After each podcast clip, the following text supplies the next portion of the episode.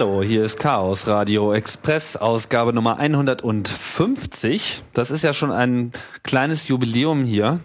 Hier, wo so immer so viel äh, gesprochen wird und besprochen wird um, und umschrieben wird und äh, überhaupt äh, versucht wird zu erfüllen, was es denn so an äh, Wissen zu vermitteln gibt. Und da dachte ich mir, da müsste man doch vielleicht auch einfach mal zu so einer Sendung ähm, auch mal ein bisschen über das Sprechen reden. Aber ich will jetzt nicht einfach nur äh, daher äh, sülzen über äh, Podcasting und äh, was nicht noch alles, sondern wie es hier Usus und die Regel und die Normalität ist, gibt's einen interessanten Gast mit einem interessanten Thema. Und ich begrüße Trilli. Hallo Trilli. Hallo Tim. Schön, Freut dass du dabei bist. Freut mich, freut mich. Ja, worüber wollen wir reden? Wir wollen über äh, das reden, was du eigentlich so machst. Und du bist ja auch im äh, Sprecherbusiness und beschäftigst dich aber mit, ja, wie sagt man so schön, Dubbing oder im Deutschen eher Synchronisation, Filmsynchronisation, sprich das Nachsprechen von Filmen. Das ist ja eigentlich etwas, was so ein bisschen einen schlechten Ruf hat, ne? Ja. Also in Deutschland auf jeden Fall. Ja, Also ich gucke mir sehr ungern äh, übersetzte Filme an. ich auch. Das ist ja schon mal die beste Voraussetzung. Ja, ich versuche das auch möglichst zu vermeiden, übersetzte Filme anzugucken. Weil, ja, weil ich nicht mal ganz glücklich bin mit dem Dubbing, was so gemacht wird, ne? Achso, das ist jetzt aber eher so dieses professionelle Problem, dass wenn man irgendwie die Sachen kennt, dass man dann immer so äh, äh, äh, erschaudert und erzittert, wenn es nicht perfekt ist. Glaube ich nicht mal. Ich glaube irgendwie, also ich glaube, jeder hat so seine schlechten Erfahrungen mit dem Dubbing schon gemacht irgendwie, ne? Dass Ja. man irgendeinen Film mal umgeschaltet hat oder man hat ein Stück im Original gesehen und ein Stück gedubbt und äh, erschreckt irgendwie den Fernseher ausgeschaltet oder so. Ich glaube, da hat jeder seine schlechten Erfahrungen schon gemacht. Das Dubbing hat einen schlechten Ruf und ich glaube auch zu Recht. Aber auch gute, gute Erfahrungen gemacht. Ich meine, es ist immer so interessant, womit man eigentlich gerade so geprägt wurde. Es gibt so, ähm, was weiß ich, so die Fernsehserien, die man so in seiner Jugend geschaut hat. Selbst wenn man dann so ein notorischer Originalfilmgucker geworden ist, die kriegt man dann irgendwie im Original gar nicht mehr so richtig rein. So, also wenn man da einmal äh, drauf hängen geblieben ist, auf, auf der Stimme dann auch, dann ist es irgendwie total schwierig. Was weiß ich, Magnum. Ja, Ja. ist auch mal irgend so ein beliebiges Beispiel raus, von mir jetzt zumindest rauszunehmen. Da habe ich einfach auch so bestimmte Formulierungen so drin. Ja, ich weiß, was Sie jetzt sagen wollen und Sie haben recht. Ja, so. Ich weiß gar nicht, wie das im Original ist, aber ich will es auch gar nicht hören. So, das ist, bringt es irgendwie äh, dann wahrscheinlich gar nicht mehr. Auf der anderen Seite, äh, wenn man dann erstmal Filme im Original oder auch äh, Fernsehserien, also ich glaube, bei Fernsehserien ist es sogar noch ein bisschen extremer, weil man da einfach viel mehr, weil man einfach so lange Zeit damit verbringt und noch sehr viel mehr mit den Stimmen und, und damit eben natürlich auch äh, mit den Charakteren so äh, bondet. Da, da geht dann irgendwie auch gar kein Weg mehr zurück. Das ist eine Erziehungssache. Ne? Es ist von Land zu Land verschieden. Es gibt in jedem Land ein anderes Dubbing zum Beispiel, eine andere Art von Dubbing und eine andere Art, das zu machen. So, man kann sich wirklich an alles gewöhnen. Zum Beispiel in Polen, da wird nicht richtig gedubbt, so auf die Lippen, sondern da spricht ein Sprecher, der spricht alle Schauspieler oben drüber. Ja. Also die Frau, eine, Stimmt, das habe ich ja auch schon mal eine gehört. Frau und Mann, die unterhalten sich und oben drüber spricht einer, der macht so wie ein, wie ein Reporter, spricht er oben drauf den Text. Ja. Wie ein Simultanübersetzer oder so, ne? Also man kann sich wirklich an alles gewöhnen. Und in jedem Land gibt es eine andere, eine andere Prägung, wie das gemacht wird. Das, das heißt, das wird ja so generell so gemacht. ja, alles. Das ganze Fernsehen ist so, du hörst einen Sprecher oder wenn du Glück hast, mal zwei, eine Frau und ein Mann, die sprechen einfach obendrauf, das Original wird dann leise gemacht und obendrauf spricht der Sprecher und Und dann aber auch, auch nicht lippensynchron. Nee, nee, nee, auch nicht lippensynchron und auch nicht mit dem Ausdruck, wie das die Schauspieler machen, sondern so, der lässt sich so ein bisschen äh, mitnehmen, aber der Der steht so ein bisschen daneben. Schauspieler nicht. Ne? Wie ein Simultanübersetzer oder so. Und- oh nein, bring mich nicht um. Und dann macht er die Stimme so ein bisschen kleiner und spricht die Frau auch noch. Also man kann sich echt an alles gewöhnen. So. Und wir sind einfach an das deutsche Dubbing gewöhnt, wie das so ist. Ja. Ähm, ja, Wobei, da kann ich mich irgendwie auch nur sehr eingeschränkt dran gewöhnen manchmal. ja. Aber wie gesagt, da gibt's halt auch positive und negative Beispiele. Noch schlimmer finde ich eigentlich das, Deu das deutsche Original. Also wo ich komplett sterbe, das sind so deutsche Fernsehserien, wo sie dann einfach so sowieso schon so reden. Und da, da weiß ich nicht, äh, da läuft mir mittlerweile ein kalter Schauer in den Rücken. Ich kann Ja. deutsche Fernsehserien kann ich mir einfach nicht anschauen. Und zwar vollkommen egal, worum es geht. Ich bin generell einfach schockiert. Wo- Woran liegt das? Das ist irgendwie so eine ganz merkwürdige Diktion, die da So was, das ist vorherrscht. so eine Steril, das hat so was Steriles irgendwie, finde ich, so was Lebloses. Ich kann es auch nicht sehen. Ja, so Lindenstraße und so weiter, Mhm. das ist doch, genau, das, ist, das wirkt doch wie erschossen. Ja, das ist so Video, erstmal diese Videooptik auch, ne, weil das wird, glaube ich, dann auch mit Video gedreht. Mhm. Das ist nicht Film, sondern das ist so Videokamera. Ja. Keine Weite, keine, keine Perspektive, immer nur so frontal drauf, habe ich so den Eindruck. Ja, Thema Dubbing. Ähm, Ja, ich meine, du hast ja schon jetzt angesprochen, also es gibt halt so, so Länderkulturen. Welche, Mhm. also in welchen Kulturen ist denn sozusagen jetzt Filmsynchronisation Usus und wo nicht? ja, genau. Es gibt Länder, wo gar nicht synchronisiert wird, zum Beispiel auch. Die von vornherein, wo alle, also außer Kindergeschichten, wo die Kinder können nicht so schnell die Untertitel lesen. Aber es gibt Länder, viele in Südamerika zum Beispiel, wo überhaupt nicht gedubbt wird. In Holland, wo gar nicht gedubbt wird, die gucken alles im Original an. Mhm. Mit Untertiteln. Deswegen können die auch Ja. alle so gut Englisch. Ja, klar. Klar. Skandinavien auch, oder? Weiß ich nicht. Keine Ahnung. Soweit ich weiß. Und das dann sind ja auch diese Länder, wo einfach so wenig Hm. Leute diese Sprache sprechen, dass äh, sagen wir mal, der Markt auch zu klein ist, dass es sich Will ich nicht äh, sagen. Ne? lohnt. Also, ich ich arbeite in, äh, in Katalonien und Katalonien hat ein paar Millionen Einwohner. Weiß gar nicht genau wie viele, wie weniger als zehn, glaube ich. Und ähm, da wird alles gedubbt. So, die ganzen, die Kinofilme, alles wird für diese kleine Bevölkerung gedubbt. Also Katalonien in Spanien, also die Region Ja. Barcelona, die ja nicht Spanisch spricht im Wesentlichen, Genau. Die sondern haben ja, die haben halt, ihr eigenes Kino auf Katalan und ihr Fernsehen Katalan. und ihre Fernsehsender auf Katalan und die Filme werden ins Katalonische gedubbt. sieben Millionen Einwohner hat das. Steht hier in der allwissenden Gut, Mitteilung. danke. ich wohne erst seit zehn Jahren. Also, Okay. Sieben genau, Millionen also, Leute. Also es hängt nicht unbedingt von der Anzahl der Leute ab, die da wohnen, sondern so, wie sehr die Leute ihre Sprache so beschützen wollten, glaube ich. Ja. Und zum Beispiel ist es in Katalonien ja ganz krass.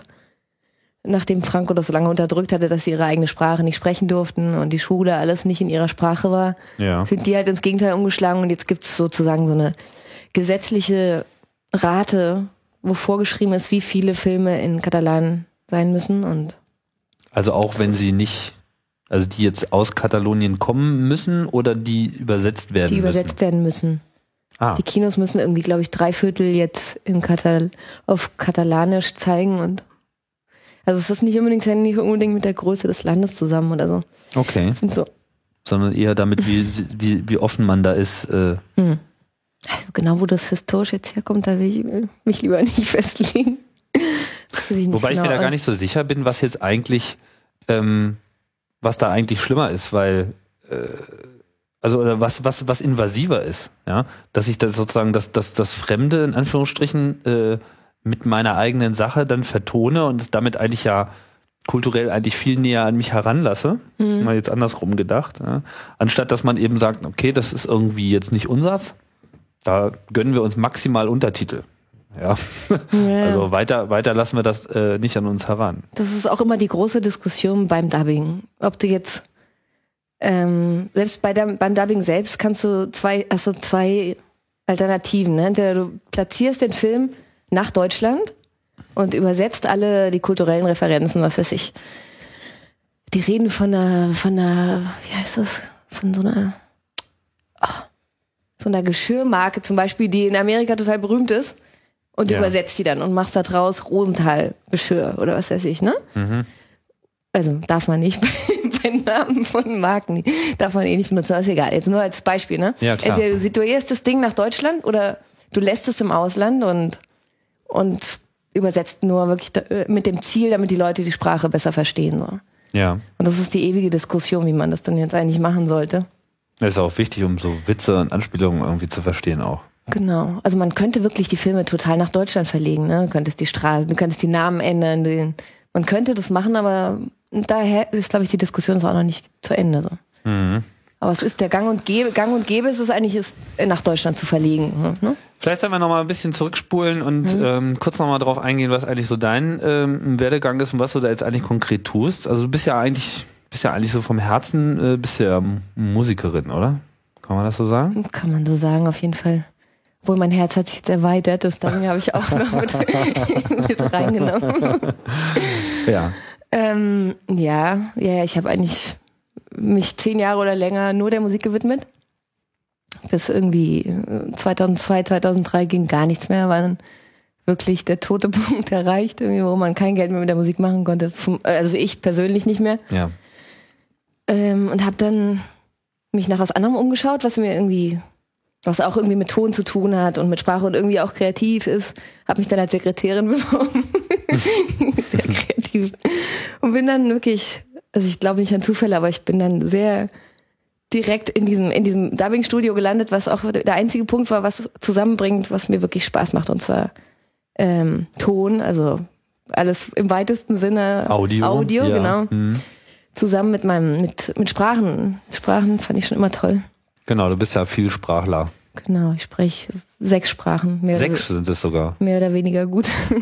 Sag mal. ähm, ja, Deutsch und Spanisch natürlich Vor allem. fließend. So. Mhm. Englisch, Französisch, Portugiesisch und äh, Katalan auch. Klar, Katalan ist eine eigene Sprache, ist wie Holländisch und Deutsch. Ja, Katalan und Spanisch zueinander, ne? ja. Genau, und ich, ich war mir aber nicht im Klaren, dass es wirklich einen Beruf gibt, der das zusammenbringt. Dieses Spiel mit der Sprache und mit, der, Spiel mit den dem Audio. Kulturen und das Spiel mit dem mit den Schallwellen. Und dann bist du in diesem Laden gelandet, der halt Filmsynchronisation macht. Genau, und das ist ähm, ein bisschen, es ist ziemlich besonders das Studio, weil die eben nicht nur mit einer Sprache arbeiten, wie das so gang und gäbe ist, sondern mit sechs Sprachen. Quatsch, mit fünf. Also, nee. Moment. Ähm, also Spanisch machen wir, Italienisch, Französisch, Englisch, Deutsch und Katalan. Ja, sechs Sprachen auch. Mhm. Das heißt, äh, wir haben ein großes Produktionsbüro, wo von jeder, jeder dieser Sprachen Leute vertreten sind, die die Projekte beaufsichtigen. Und dann haben wir viele Studios, wo dann diese ganzen verschiedensprachigen Sprecher reinkommen, so den Tag über, ne? Mhm. Und mm, übersetzen, also synchronisieren hauptsächlich englischsprachige Filme in, in alle möglichen Sprachen halt. Europäischen, ne? Also nicht nur englischsprachige, sondern auch viele spanische, viele Produktionen, die da gemacht werden. Es gibt zum Beispiel einen Schritt, der heißt ähm, Präproduktion. Da wird erstmal, bei einer Animation zum Beispiel, nimmt man erstmal alles mit einer Stimme auf. Einer spricht die ganzen Texte von der, die die ganzen Figuren sprechen müssen und darauf wird es dann animiert, ne? Also ich spreche die ganzen Texte, dann schicken wir dem Studio das zurück und die animieren auf diese Sprache dann äh, die Münder von den Zeichentrickfiguren. Ich bin bisschen Ach, die Zeichentrickfilme werden dann noch auf die Sprache angepasst? Ja, ja, ja. Ernsthaft? Nicht alle. Äh, Es muss mal drauf achten. Es gibt natürlich welche, die machen nur den Mund auf und zu. Ja. Irgendwie wie ein Müllschlucker, so. Und dann gibt's aber, Aber- auch, Achso, die Japaner immer, ne? genau, und dann gibt's aber auch Animationen, die sehr viel filigraner sind und die auch, wo man auch erkennen kann, ob der ein O oder ein A sagt oder, und das wird, da wird erst die Sprache aufgenommen. Also man hat die Zeichentrickfiguren, du siehst die schon auf dem Bild, aber die haben noch keinen Mund oder nur einen provisorischen Mund. Und dann nimmst du die Sprache auf und darauf wird dann wirklich die, die Animation äh, fertiggestellt und dann dabst du es nochmal oben drauf mit dem richtigen Ausdruck. Krass. Ja. Und äh, gilt das jetzt auch für so mega aufwendige Sachen wie äh, hier, mh, woran musste ich jetzt Gerade gerade für die denken? mega aufwendigen Sachen. Ja, na, ich dachte jetzt hier gerade so an äh, äh, Pixar, wie heißt denn noch gleich dieser Film mit der Maus? Äh, Der mit der Maus. na, mit der mit der Ratte, mit dem Ähm, der Ratatouille. Koch. Ratatouille. Ratter. Ratatouille. Habe ich ja nicht gesehen. Hast du nicht gesehen? Ja, okay, aber sowas. Aber ganz sicher bei die solchen, ja. Die, die, je aufwendiger heißt- die Produktion. Das heißt, wenn der Film in Deutschland im Kino läuft, Hm. dann zeigt er im Detail ein anderes Bild, nämlich andere Bewegungsmünder.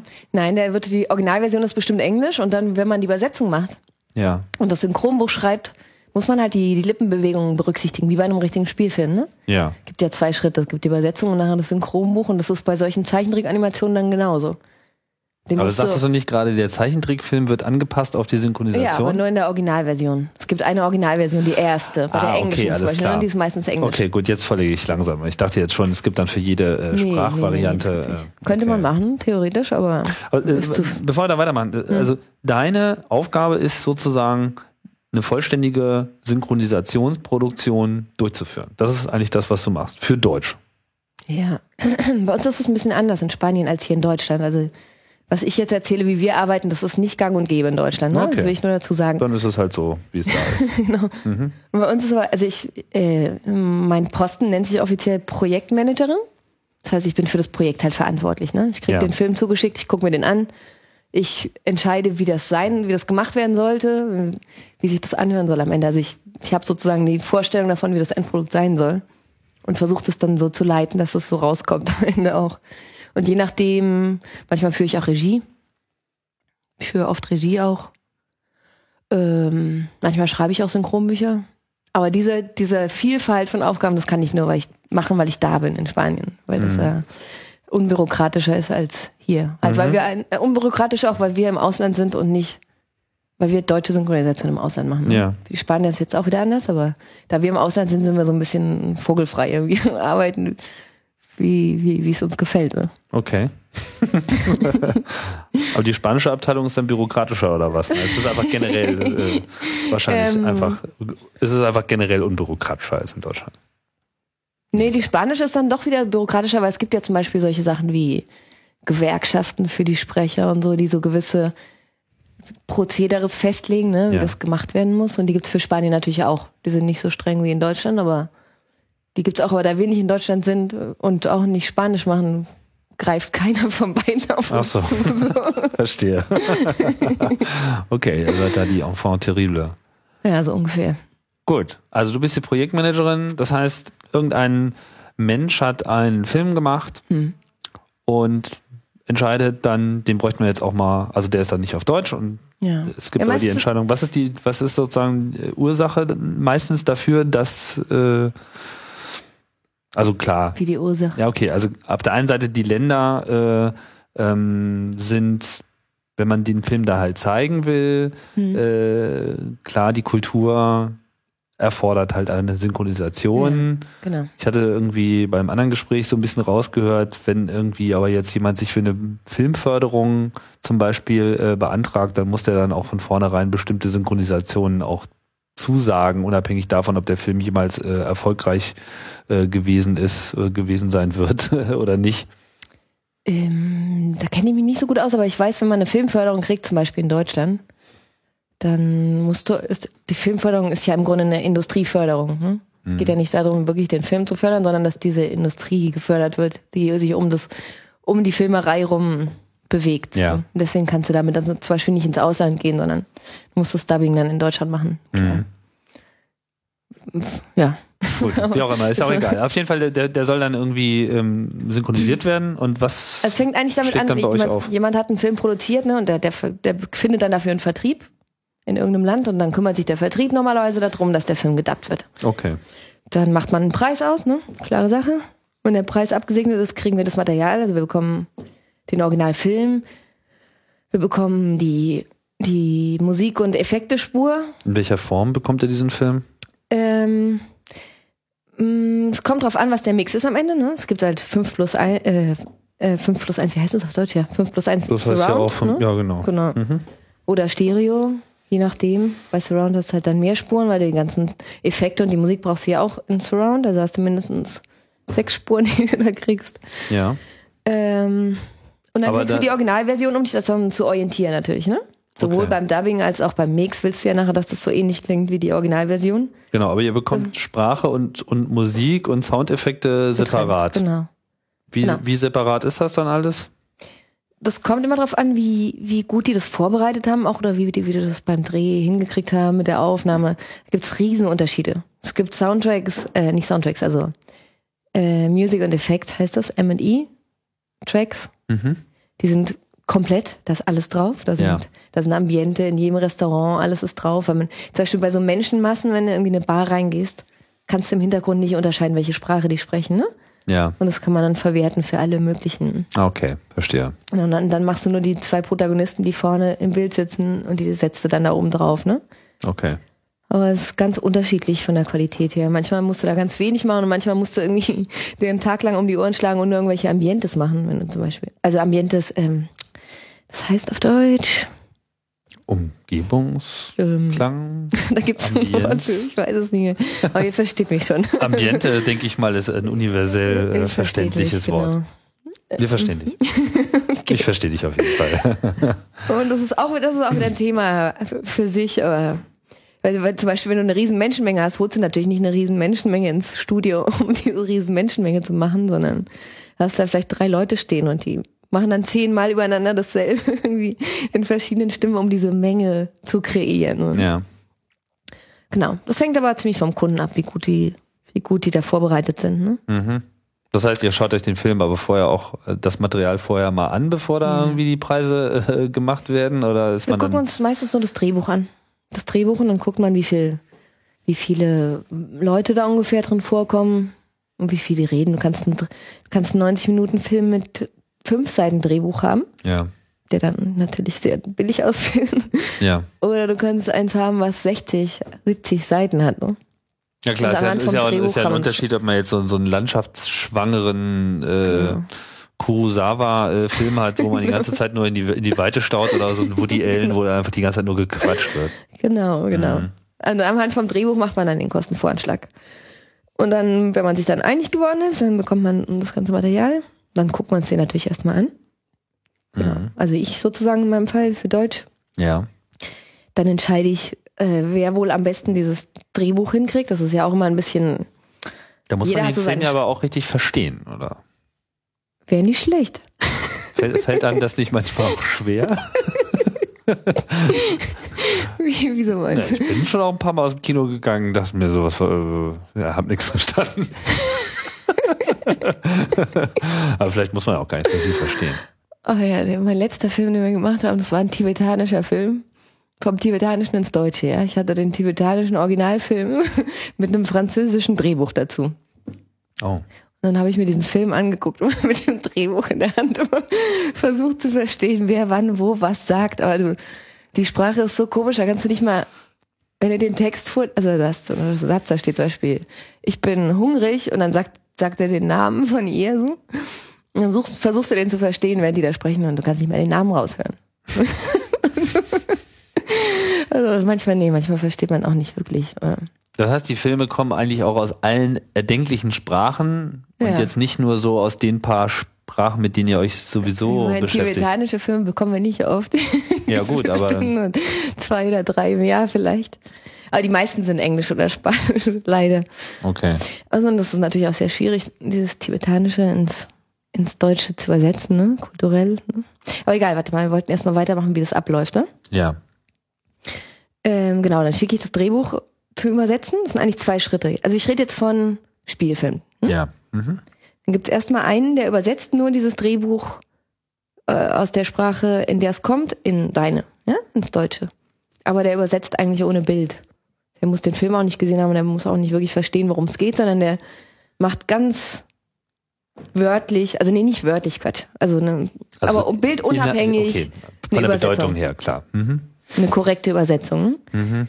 Und dann schickt mir das wieder zu jemandem, der das Synchronbuch schreibt. Und der guckt dann, der, einerseits guckt er auf die Lippenbewegung, passt diesen Text an die, an die Lippen an. ne? Wenn du die Lippen zumachst, aufmachst, ein A, ein O, die Vokale.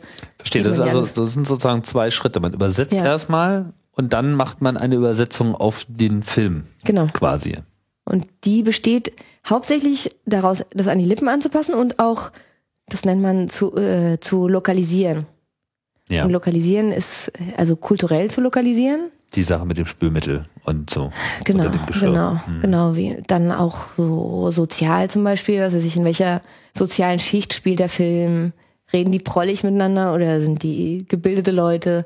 In welcher Zeit spielt es? Zu, zu, zu welchem Zeitpunkt werden so Flüche dann schon übersetzt? Schon im ersten Schritt? Oder Im ersten erst und dann im zweiten wieder rausge rausgeschmissen. Ich könnte mir vorstellen, dass solche bestimmte Flüche dann schon gar nicht mehr als solche erkennbar sind, wenn man sie wörtlich äh, ins Deutsche übersetzt. Ähm, ja, ja. Das, das manchmal wollen Soweit ich mit spanischen Flüchen vertraut bin. Es gibt auch Sachen, die sind einfach nicht übersetzbar und die gibt's einfach nicht in einer anderen Sprache. Ja. Die ist schwierig, oder was weiß ich, wenn die Amerikaner die ganze Zeit Fuck sagen, dann kannst du nicht immer Fick. Fick sagen, oder? also aus, aus Fuck wird die meiste Zeit eigentlich dann verdammt, glaube ich, oder, Echt? oder verflucht. Keine Ahnung. Dann, Das klingt aber dann auch komisch. ja, nee, verflucht nicht. Oder du lässt es einfach weg, weil das geht nicht. Das sind so kulturelle Sachen, die kannst du nicht übersetzen. Ja, das Sexuelle und das Fäkale lässt sich immer nicht so ohne weiteres verbinden. Das stimmt. Da gibt's große. Man flucht wahrscheinlich dann auch Mhm. wirklich zu anderen Zeitpunkten. Ja, also zum Beispiel in Spanisch gibt's herrlich viele Flüche, die man eigentlich. Deutsch ist ziemlich schwierig zum Fluchen. Auf Deutsch ist es schwierig. Fluch mal. Das ist Verflucht! Himmelarschenswürden. Ja, das geht nicht irgendwie. Das geht nicht. Nee, aber andere, anders. andere, Das, das ist ja das, was ich meine. Das, es gibt ja diese, diese sexuelle Fluchsprache, so, die halt im Englischen, auch im Spanischen äh, der Fall ist, nicht wahr? Da wird halt die ganze Zeit irgendwie gefickt und gebumst und irgendwie durchgenommen und was nicht alles. Und, ja, ne? genau. Hm. ne? Chinga tu madre und so. Und äh, ich kenne mich aus. ich war mal in Mexiko, da wird viel geflucht. Und, Genau. und hier ist halt immer alles scheiße. Ja, also hier ist es, es macht keiner, das macht man nicht. Man spricht einfach keine Flüche so im normalen Leben. Verdammt sagt auch keiner. Nicht wirklich. Naja, vielleicht schon, wenn man irgendwie sich, keine Ahnung, verschrieben hat oder so. Ja. Aber wirklich.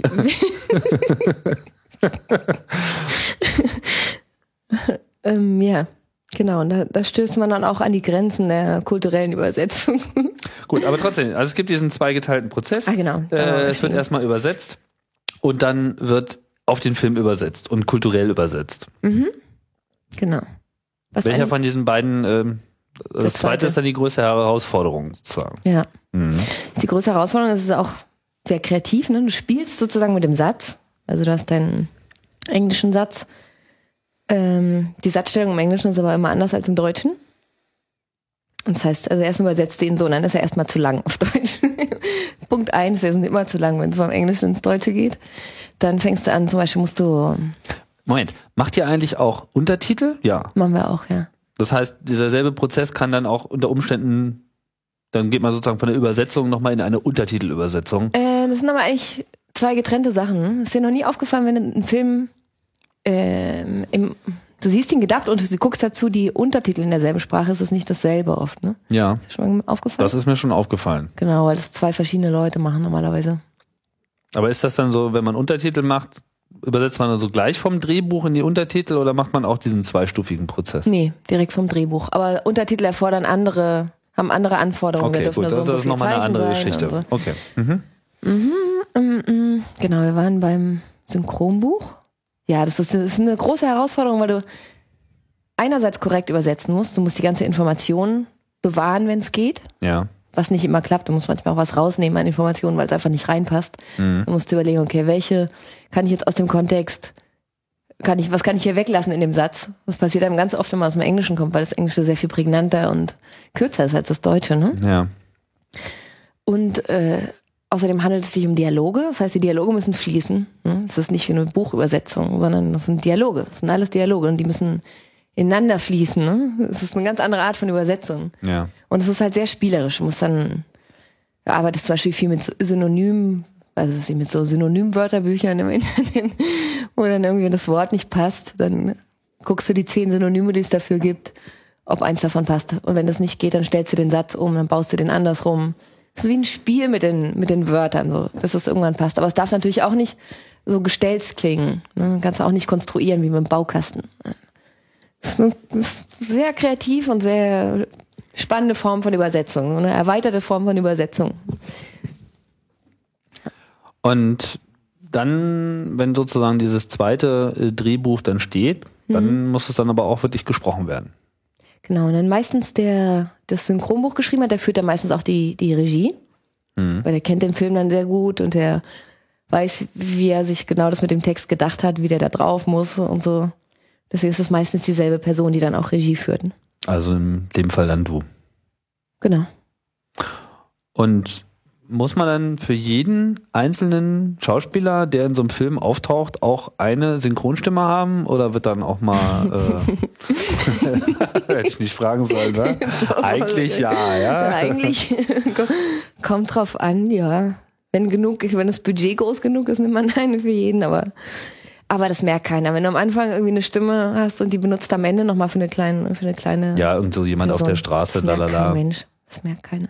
Ja. Also man, es ist sowieso ziemlich schwierig, Stimmen wiederzuerkennen, meistens. Wenn man da nicht wirklich drauf achtet. Nach fünf Minuten hast du vergessen, wie der da vorne klang. Und dann, Ja. Also natürlich den Hauptdarsteller kannst du nicht doppelt besetzen, den Hauptdarsteller Klar. und dann noch einen. Aber diese ganzen Nebenfiguren, wenn man da wirklich mal drauf achtet, da gibt's schon einige, die sich wiederholen. Ne? Ist ja auch die Frage, wie gut man sich selber da verstellen kann und äh, verschiedene Charaktere rausschicken kann aus seiner Stimme. Ja, das ist aber bei, bei Spielfilmen und so ist das schwierig. Ne? Das hörst du schon, wenn jemand seine Stimme verstellt meistens. Bei Zeichentrick natürlich ganz was anderes, aber bei Spielfilmen äh, ist es ein bisschen. Nee, nee, macht man eigentlich nicht. Okay. Also Stimme verstellen, das hört man. Okay. Hm. Ich Äh. verstehe jetzt meine Stimme auch nicht. Genau, und wir machen, warte mal, wo waren wir stehen geblieben? Genau. Regie. Wir gehen jetzt, wir gehen jetzt ins Casting. Aufnahmestudio. Genau. Aber erstmal musst du ja dann diese Leute auch finden. Ne? Ich meine, du musst ja dann im Prinzip jede einzelne Person dir einmal anhören, also vermute ich jetzt mal, Mhm. äh, achtest du dann auch darauf, dass du jemanden findest, der so klingt? Oder Nee, ist es eigentlich nur Mann, Frau und es muss passen? Ähm, in unserem Fall, da wir in Spanien sind, haben wir natürlich nicht so viele Sprecher, ne? Ja. Also ein Studio in Berlin, hier hat vielleicht 250 oder 300 Stimmen zur Verfügung von ausgebildeten Schauspielern, die alle das können. äh, aber wir haben natürlich nicht so viele. Wir haben zum Beispiel vielleicht ungefähr 40, die gut sind. Das sind aber auch alles Schauspieler oder wie? In der Regel. Mm, In der Regel schon, aber es gibt auch ein paar Ausnahmen. Es gibt auch Leute, die das wirklich, Die nur die, synchron die machen. haben die, nee, es gibt Leute, die haben, die haben so ein Naturtalent, die stellst du vors Mikro und es geht. Das sind zwar die wenigsten natürlich, ne? ja. Aber oder Leute mit Radioerfahrung oder Podcast-Erfahrung. Ah ja, da, äh, okay, ich sehe schon, wenn das hier mal nicht läuft, der, der Laden, kann ich noch sowas machen. Auf jeden Fall hätte ich da was zu tun für dich. Sag mal, die Technik, die, das Synchronisieren, das kann man lernen. Ne? Das, wenn jemand expressiv ist und mit seiner seine Stimme gut kennt, ähm, kann man auch Synchronsprecher werden, ohne eine Schauspielausbildung zu haben. Du kannst natürlich dann nicht alle Rollen sprechen. Weil dann deine, deine persönlichen, deine psychologischen Einschränkungen, die schränken dich dann auch beim Spielen ein. Ne? Ja. Deswegen muss ich bei Leuten, die keine professionellen Schauspieler sind, das, also die meisten sind's, aber wenige, manche nicht, die haben eine schöne Stimme, die können meistens nur sich selbst spielen. Hm? Die können spielen, äh, sich, oder naja, nicht nur sich So wie selbst, sie aber selber so drauf sind, meinst du? genau. Zum Beispiel, also da merkst du ganz klar, wo die Grenzen von den Leuten sind. Wenn du einen Film hast, wo viel gelacht wird, zum Beispiel. Ja. Es gibt Leute, die können nicht lachen. Es gibt Leute, die können nicht auf, auf zumindest auf, auf Befehl so nicht lachen. Ne? Mhm. Oder es gibt Leute, denen fällt das wiederum total einfach, die können aber nicht böse werden. Weil Verstehe. es kommt eine Szene, wo du jemanden anschreien musst und die können das nicht. Und das lernst du natürlich als Schauspieler. Als Schauspieler lernst du das ganze Spektrum abzudecken. Ja. Und wenn du mit äh, Halbprofis da arbeitest, musst halt die psychologisch auch sehr gut kennen. Aber da wir nicht so viele haben, kenne ich die natürlich alle sehr gut und ich weiß genau, wo die ihre Stärken haben, wo die ihre Schwächen haben, wie weit die gehen können, wie weit die schreien können und so. Wie viele Stimmen hat denn so der durchschnittliche Film? Ähm, zwischen zwei, ja, zum Beispiel Antichrist hat zwei Stimmen, zu 30, 25, 30. Okay. Da habe ich mir noch nie darüber Gedanken gemacht, wie viel, mit wie vielen Personen man es eigentlich wirklich so zu tun hat normalerweise. Klar, es gibt natürlich ein paar Filme, da weiß man, da sind es einfach extrem wenig. Ich würde mal sagen, so zwischen im Durchschnitt vielleicht zwischen 15 und 25. So. Tatsächlich. Gar nicht so viel. Oder nicht so viel, meinst du? Ja, weiß nicht, wenn ich mir jetzt so überlege, was weiß ich, so ein normaler Hollywood-Action-Movie, wo dann so die zwei, drei Hauptdarsteller irgendwie durch die Gegend äh, ballern, so, und dann müssen sie sich hier nochmal mit dem Kommissar unterhalten und da nochmal mit dem Zeugen und dem Zuträger und dem Ganoven und Ja, dem ja. Drogendealer und so, da kommt natürlich ein bisschen was zusammen, aber ob es jetzt irgendwie 50 oder 20 äh, sind, hätte ich jetzt so aus dem Gefühl heraus gar nicht sagen Hm. können. Ne? Na, eher 20 als 50. Okay.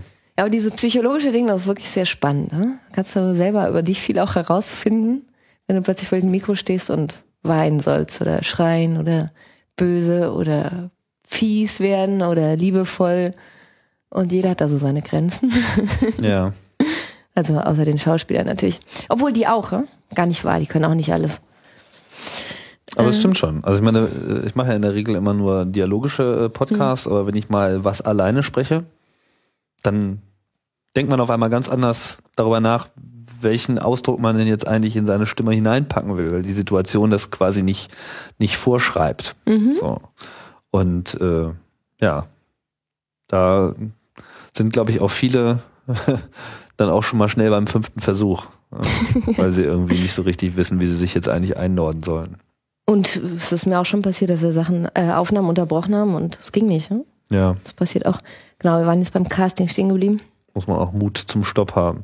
Genau, das heißt, du hast so deinen Pool von Leuten, das sind dann irgendwie so alle deutsche Schauspieler, die da irgendwie Barcelona am Strand äh, rumhängen und so, die habt ihr euch dann so über die Zeitraum eingesammelt und könnt sie dann irgendwie anrufen und sagen, hier, neuer Film, komm mal rum. Genau. Tralala. Komm mal übermorgen rein, ich brauche dich für drei Stunden. Und dann quetsche ich die aus drei Stunden. Emotional und in jeder Hinsicht. Die müssen aber eigentlich so viel vom Film gar nicht wissen und Nee, ich erzähle denen am Anfang die Synopsis vom Film. worum es geht. Genau. Okay. Versuch, erklär denen so ein bisschen, wie, wie der Charakter von der Person ist, den sie sprechen natürlich. Mhm. Das ist schon wichtig, klar. Da gibt's dann wahrscheinlich auch Filme, wo es schwieriger ist, das zu vermitteln. Was weiß ich, wenn ich mir jetzt so, was weiß ich, so die französischen äh, Beziehungsschmonzetten da, äh, ja, was weiß ich hier, so Eric Romer oder solche, solche, solche bedeutungsschwangeren Filmchen, da ist bestimmt ganz schön schwierig, irgendwie überhaupt mal zusammengefasst zu bekommen, wie die alle so drauf sind. Ja, und der, unter, ja, man hat auch einen gewissen Freiraum natürlich als Sprecher. Sag mal, man muss es nicht, man muss ja nicht unbedingt genau imitieren, wie der das macht im Original. Ne? Ja. Du kannst auch das, dieselben Gefühle auf eine andere Und die Art. hören sich das dann schon auch an, genau. Wie das im Original ist, was sie dann sprechen sollen. Oder ja, ja. gibt's auch Leute, die sagen, das will ich gar nicht hören. So, da sage ich aber klar, du hörst dir das an. Ja, okay, gut. Also, das ähm, ist dir schon wichtig, dass man sich das Genau. anhört. Ne? Also ich erkläre denen, worum es geht, dann gehen wir ins Studio, es geht los. ja. Äh, es gibt einen Techniker, einen Techniker, der darauf achtet, dass alles gut klingt. Hm? Du brauchst natürlich ein sehr gutes Mikro und du brauchst einen sehr neutralen Raum, damit du nachher die Szene in jegliches, in jegliche Umgebung versetzen kannst. Ne? Wenn der Raum nach irgendwas klingt, bist du nachher nicht mehr frei in deinem beim Mix. Ne? Weil wenn du zum Beispiel hörst, dass es ein kleiner Raum ist und nachher steht der im Film auf einer riesigen Ebene, das kannst du nicht mehr kitten im Mix. Ne? Also der Raum muss natürlich sehr, sehr neutral klingen. Und dann geht's los. Dann guckst du dir mal das Original an. Einmal, zweimal, je nachdem, wie schnell der Schauspieler ist. Ja, und los geht's. Dann wird gesprochen. Ah ja, und in Deutschland sitzt noch eine Person im Raum, die nur darauf achtet, dass es äh, in den Mund passt.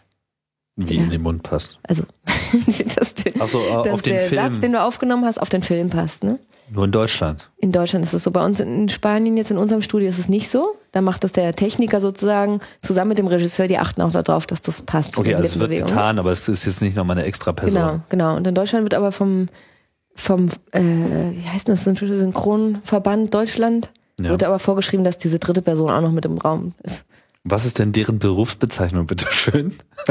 Äh, Editor heißen die. Editor. Ach so, ich dachte, das sind jetzt so Lippensynchronisationskontrolleure oder sowas.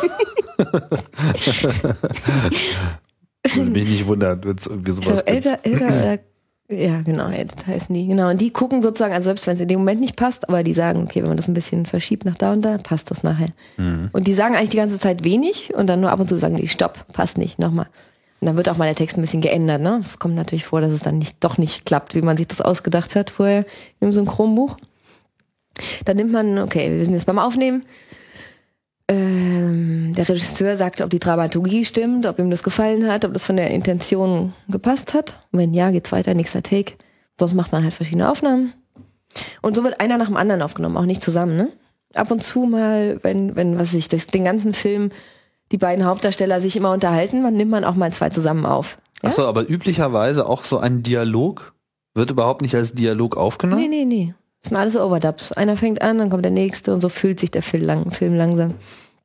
Echt? Und das funktioniert? Das wusstest du gar nicht. Nee.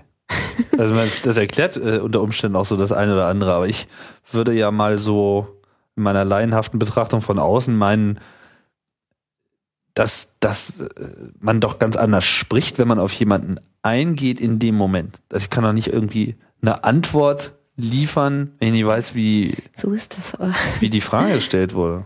Ah, ist das vielleicht so einer der Gründe, warum das irgendwie so manchmal so, so merkwürdig wirkt? Bestimmt. Aber es geht halt schneller, wenn man die nacheinander macht. Ne? Wenn du zusammen aufnimmst und der eine packt den Satz genau dahin, wo der muss, der andere steigt ein bisschen zu spät ein, die überlappen sich, boah, muss das ganze Ding nochmal machen. Ne? Hm, Dauert länger. Das ist also sozusagen für die Montage Ist einfacher, wenn du alle, genau. Äh, man macht das ja manchmal mit zwei zusammen oder so, aber das ist auch das höchste der Gefühle. Mal zwei zusammen. Also es ist eigentlich sehr ein lonely Job so. Man sitzt da irgendwie so allein in seiner Tonkammer und hat dann irgendwie so seinen Text und dann muss man das da irgendwie so runtersprechen.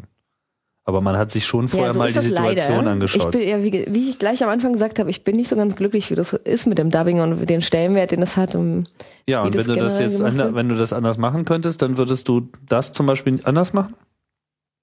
Oder würdest Ähm, du auch unter sagen, anderem, ja. Unter anderem würde ich mehr Dialoge zusammen aufnehmen. Ne? Aber dafür braucht man mehr Zeit. Die Studios, äh, es ist, äh, geht ja um Geld. Die Studios Zeit ist teuer Geld. pro Stunde. Ja. ähm, deswegen ist es sehr, sehr, sehr maschinell läuft das ab. Also der Sprecher kommt rein und hier, du dahin, fünf Takes, los, schnell, fertig, schon gut, nächster. Mhm. Oh, ja. Also es ist nicht.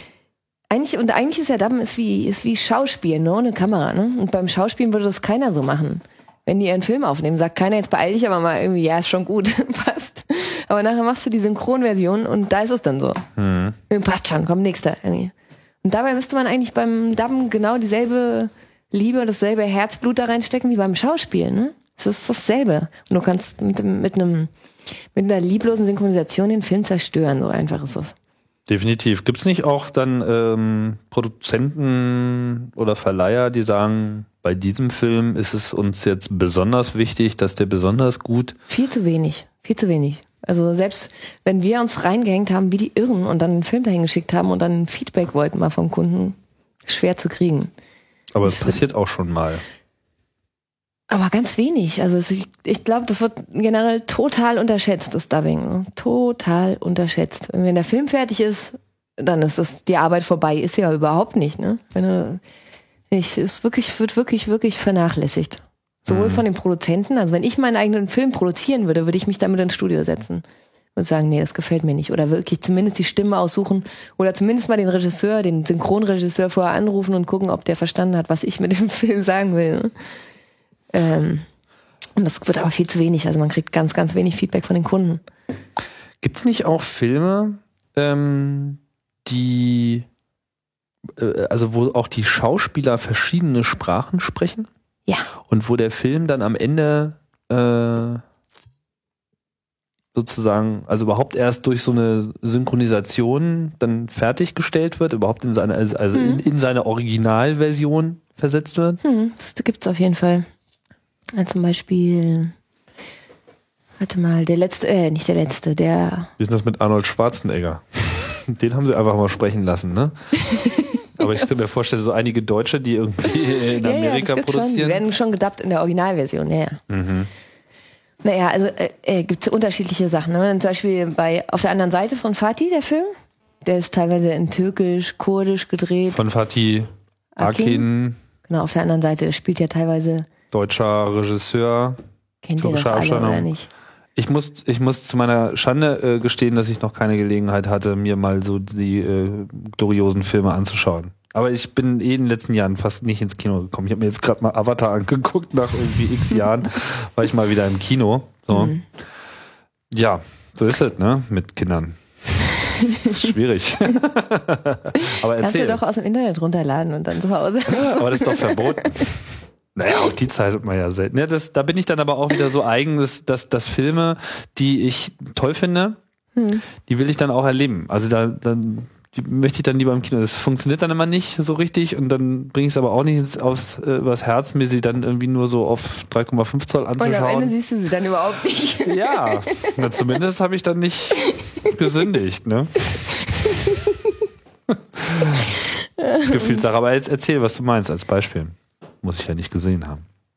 Mm, Der ist halb auf Türkisch, Welchen Film meinst du jetzt? auf Also, der anderen Seite. Auf Auf der, anderen Seite, mit Hannah Schigula. Der Okay. vor, der letzte, der vorletzte, weiß nicht genau. Bekannt war dieser gegen, den Wand, gegen die Wand, Mhm. ähm, die ich auch nicht gesehen habe. Okay. Solltet ihr alle sehen, ne? Ist toll. Okay, gut. Ähm, äh, der, der ist zum Beispiel halb auf, auf Türkisch oder Kurdisch gedreht oder beides und auf Deutsch. Wenn er jetzt ins Kino kommt, dann macht man halt die türkischen und die kurdischen Stellen mit Untertiteln. Mhm. Aber dann fürs Fernsehen zum Beispiel nicht. Im Fernsehen, es gibt äh, im deutschen Fernsehen praktisch keine Untertitel, außer auf Arte oder auf äh, Dreisat, ne? Ja. Genau. Und die Leute sind auch nicht dran gewöhnt und keiner will Untertitel sehen. Und wenn man über 60 ist und schlecht sieht, dann sieht man die sowieso nicht auf dem kleinen Bildschirm. Ja. Und Deswegen werden dann solche Stellen auch ins Deutsche gedappt, für die Fernsehversion zumindest, ne? Mhm. Und dann gibt's auch, genau, dann gibt's Fälle, wo zum Beispiel ein, ein Spanier in Hollywood spielt und schlechtes Englisch spricht. Der wird dann von Anfang an sowieso gedappt. Witzigerweise, wenn die Schauspieler sich manchmal, also Javier Bardem zum Beispiel macht einen Film auf, auf Englisch und der soll sich dann dubben ins Spanische. Das geht ganz oft schief. Die können sich selbst nicht richtig dubben, die Schauspieler. Frag mich nicht, wieso, ist ein komisches Phänomen. Sich selber zu sprechen, das ist komisch. Ja, die, Sie sollen es tun. Ja. Also sie tun es dann auch oder sie lassen es dann, weil es klappt nicht oft klappt. nicht, komischerweise. Frag Dann mich lassen es Das erwähne ich jetzt nur so am Rande, weil ich das so Ja. kurios finde. Es klappt oft nicht, dass sie sich dann selber synchronisieren im Nachhinein. Das klingt dann nicht gut. Das klingt besser, wenn es dann, da, wenn es ein Synchronsprecher macht. ich weiß nicht wieso. Komische Welt. Aber ich meine, das ist ja eigentlich auch ein bisschen äh, doof dann für den Schauspieler, weil ja doch, glaube ich, dann die Zuschauer, die, sagen wir mal, die, die Native Viewer natürlich die Stimme schon auch erkennen. Mhm. Also was weiß ich. Nein, für uns so. ist so, die Synchronsprecher, die Synchronstimme von Javier Bardem ist für uns seine Stimme. Wir sind so dran gewöhnt, wir, wir kennen die Originalstimme nicht und wir, für uns spielt das auch keine Rolle. So. Aber wenn der mal einen Film dann auf Spanisch macht, also der spricht Spanisch oder ist das jetzt so? Ja, ja. Okay. Wenn der jetzt mal einen Film macht, der nur auf Spanisch ist, Hm. wird er dann auch noch synchronisiert und t- taucht mit seiner eigenen Stimme nie auf. Doch, nee, nee, dann ist er natürlich schon mit seiner eigenen Stimme, klar. Ja, aber das ist doch absurd, dass du mal denselben siehst äh, in Spanisch, mal hat da äh, jemand das andere Stimme und mal seine eigene, also mal so, mal so.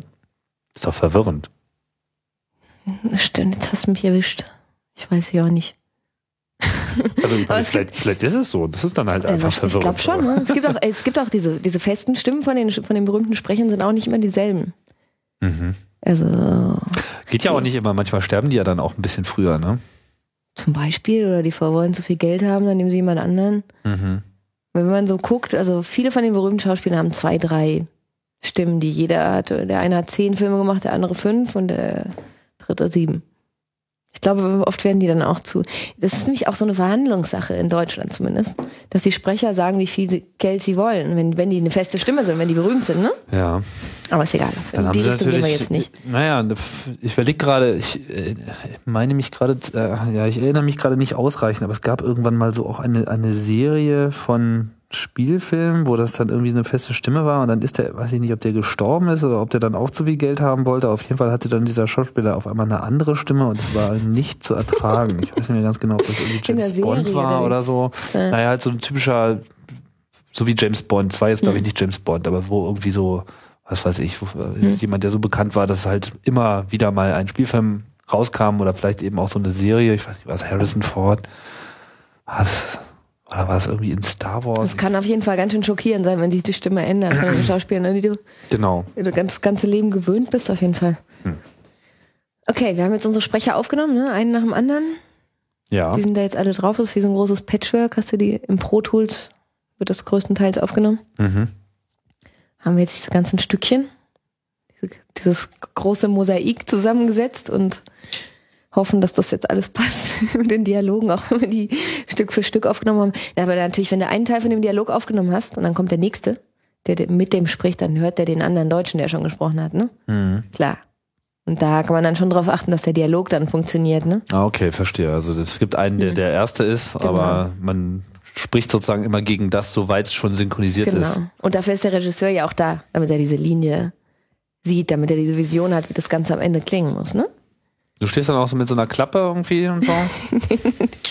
Nein? du bist ja schon Mit wieder der so stehe ich. nee, oder mit Räucherstäbchen, je nachdem. Jetzt bei unserem tibetanischen Film habe ich versucht, das Studio zu ambientieren.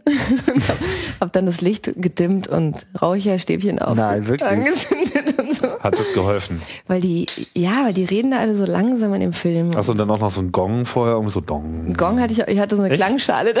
Ah, super. Ich sehe schon. Du ähm, bist engagiert. ja, ja, Mann, ich, ich, da kann man echt noch was machen beim Dubbing. Da ist wirklich noch Spielraum und wir haben irgendwie alle ein gutes Dubbing verdient. Was soll denn das irgendwie? Können doch nicht irgendwie die Qualität von den Filmen, schlechtere Qualität von Filmen sehen, weil die Stimmen nicht richtig gemacht sind. So. Das haben wir nicht verdient. So. Wir wollen ein richtiges Dubbing hören. Und es muss nicht zwingendermaßen gruselig sein, die Filme gedubbt anzugucken. Es ist durchaus möglich, das zu machen, damit man wirklich den Film auch in, in der Synchronfassung genießen kann. Es ist möglich. Ne? Nur man muss halt wirklich dasselbe Herzblut reinstecken wie beim Drehen. Kennst du denn Beispiele? Kennst du so Filme, die, was weiß ich, in Deutschland ins Kino gekommen sind, wo du sagen würdest, wo du auch das Original kennst oder wo du es einfach vom Zuschauen her empfinden kannst? Das war gut. Fällt dir da irgendwas ein? Ich meine, du bist jetzt nicht in Deutschland, von daher. Ne? Also du bist ja jetzt auch deshalb nur hier, das kann man ja auch nochmal äh, erwähnen, weil jetzt, weil jetzt halt gerade Berlinale läuft in äh, Berlin. Ne? Das ist ja dann sozusagen hier dein Umschlagplatz. Mhm. Hier läuft alles im Original. Also auch zur Berlinale läuft alles im Original. Ich weiß gar Genau. nicht, werden da Untertitel gemacht? Ja, ja, Ja? Untertitel auf Englisch. Normalerweise alles auf Englisch, ja. Mhm. Genau, und wenn das dann erst, wenn es verkauft wird, wird die Synchronfassung gemacht. Ne? Mhm. Ähm, jetzt ich überlege gerade mit dem Film, wo man, was man jetzt als gutes Dubbing so. Das gibt's natürlich, aber ich, nee, kann ich jetzt nicht so sagen. Ja, vielleicht fällt uns noch was ein. Ja, genau. Aber jeder kennt, glaube ich, gute und schlechte Beispiele und kann sich nicht dran erinnern, was, was diese Beispiele nun eigentlich sind. Ja. Aber ich glaube, es geht wirklich. Ich, ich bin fest davon überzeugt, dass man das so machen kann, dass es nicht gruselig ist, das gedubbt zu sehen. Mhm. Und wirklich, ich bin, ich gucke fast alles im Original und dann mache ich auch zwischendurch, schalte ich immer um. Ne? Ich habe an meiner, an meiner Fernbedienung so einen Knopf, wo man die Sprache einfach so umschalten kann. Habt ihr gibt ja vielleicht auch- auch, müsst ihr mal ausprobieren, wenn ihr eine DVD anguckt zum Beispiel. Ja, Einfach zwischendurch mal in den verschiedenen Sprachen zu schalten. die AB-Taste Ähm, okay. bei Fernsehern, das ist dann der A und der Genau, einfach mal zwischendurch die verschiedenen Sprachen angucken. Da kann man, da fällt man manchmal aus allen Wolken, weil es, äh, äh, genau, wir kommen jetzt nämlich zum Mix. Der Mix ist nochmal so ein anderes Thema. Ja, das, das ist nämlich auch etwas, was mir aufgefallen ist. Da geht häufig was schief. Ja. Also du hast zwar vielleicht das ordentlich gesprochen, aber ähm, in dem Moment, wo ich mir die Synchronen, also da habe ich nämlich genau dieses Experiment gemacht, was du äh, so sagst, nicht wahr? Da lief dann mal auf Arte äh, tatsächlich mal im Zweikanalton, das gibt's ja auch schon seit Ewigkeiten, da wird einfach viel zu wenig genutzt.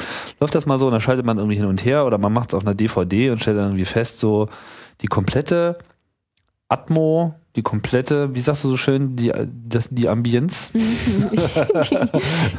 genau. die Ambienz ist dann versteht so, die Ambienz ist dann so, dass man die Ambulanz rufen möchte. So. Es ist einfach irgendwie, es klingt dann auf einmal wie aus dem trockenen Raum und Ja, das ist ganz seltsam. Ne? Also zum Beispiel im Spanischen, in, aber, äh, bei spanischen Synchronisationen wird das im Mix anders gemixt. Der Originalton, also die ganzen, äh, das, der, die Hintergrundgeräusche, die sind irgendwo ganz weit hinten und die Dialoge sind ganz weit vorne.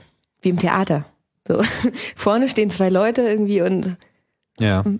haben einen Dialog und irgendwo im Hintergrund fährt ein Auto vorbei. Aber im Original ist es oft nicht so, sondern es ist richtig eingebettet, ne, in diese, in diesen, diese ganzen Soundeffekte. Ne? Aber da macht jedes Land so ein bisschen auch, was es will irgendwie. Im Deutschen ist es, im, in, im Deutschen sind die Mischungen ein bisschen besser irgendwie. Da achtet man mehr darauf, dass es so ähnlich ist wie im Original, ne? Mhm.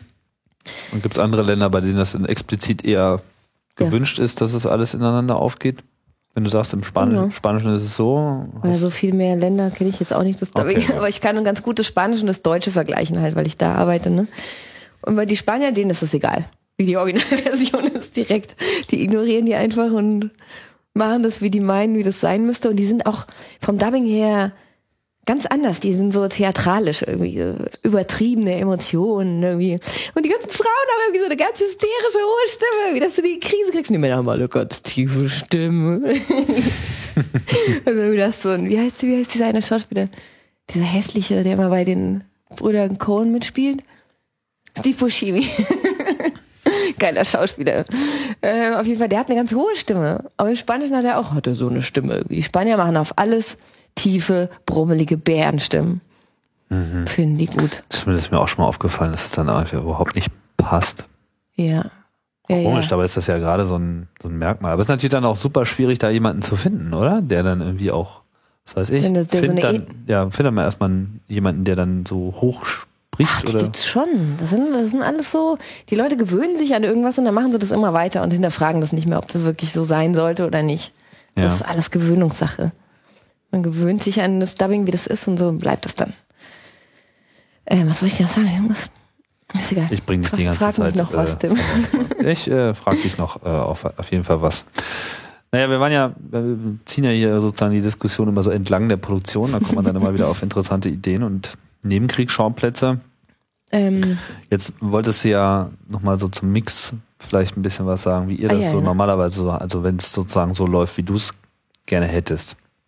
Also wir haben jetzt die ganzen Sprecher aufgenommen, wir haben das editiert nochmal. Man geht natürlich nachher nochmal drüber, editiert das schön, damit es auch wirklich in den Mund passt und staucht das ein bisschen, zieht das ein bisschen auseinander. Mhm. Kann man bei Proto, das ist ja alles ganz einfach. Ja. Und dann geht's in den Mix, wo jetzt die Stimmen zusammengelegt werden mit dem, mit den Soundeffekten und der Musik. Äh, man orientiert sich an der Originalversion und versucht das so ähnlich zu machen wie die Originalversion im besten Falle. äh, was natürlich nie klappt, weil schon allein der Raum klingt anders, das Mikro klingt anders, es wird nie gleich klingen, keine Chance. Das Mikro klingt anders. Ja, klar. Als Mit was für Mikrofon nimmt ihr da auf, wenn ich da mal so fragen darf, als Podcaster? bei uns sind alles Neumann U87, Mhm. Also fettes Zeug aus Berlin. Groß, Großmembrankondensatoren auf jeden Fall. Mhm. Kann aber auch eine andere sein, muss nicht unbedingt ein altes Neumann sein. Ist das ein altes Neumann? Ich kenne gerade die, So. die Ähm, Produktnamen nicht Nö, so. die gibt's auch neu. aber, aber, aber Neumann, das ist so eigentlich so das, was auch in Radiostudios äh, bevorzugt Ja. rumsteht, zumindest hier in, äh, im Berliner Umfeld. Das ist eigentlich so die Bude, die so die Mikrofone TM macht. Ja. Ich habe keins, muss ich dazu sagen. Was haben wir denn hier? Das ist nur ein äh, AKG Großmembranmikrofon, was viel zu selten zum Einsatz kommt. Und naja, hier habe ich zwar jetzt an den Headsets auch Kondensatormikrofone, aber das Klingt ganz gut, hm? Klingt ganz gut. Ich bin auch ganz zufrieden. Das äh, ist auf jeden Hm. Fall schon mal ein guter Kompromiss.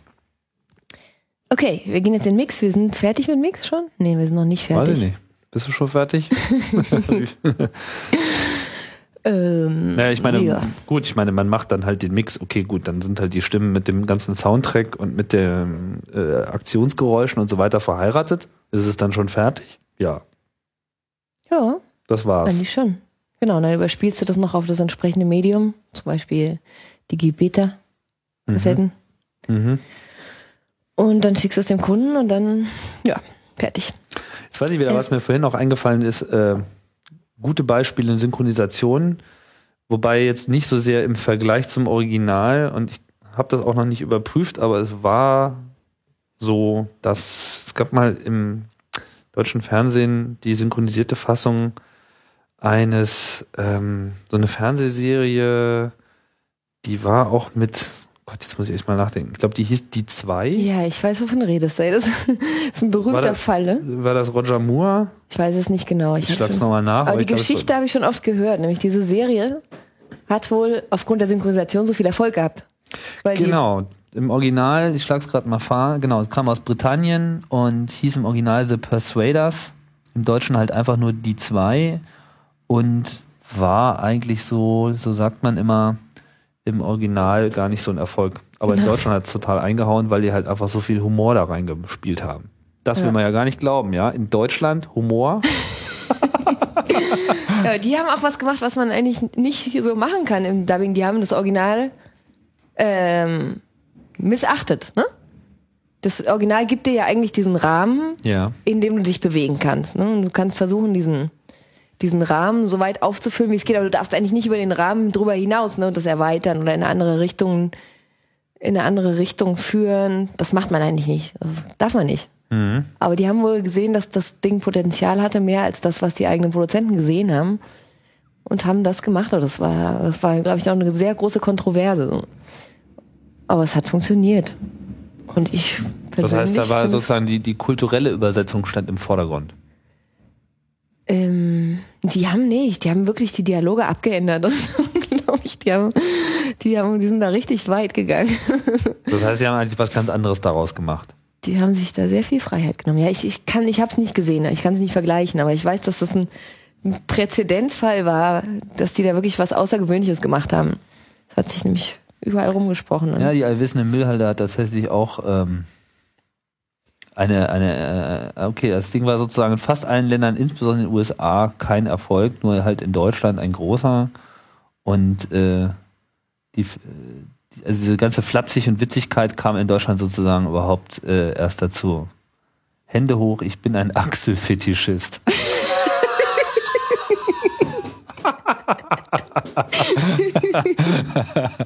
Sleep well in your Bettgestell. Oh, weia. Aha. So, so.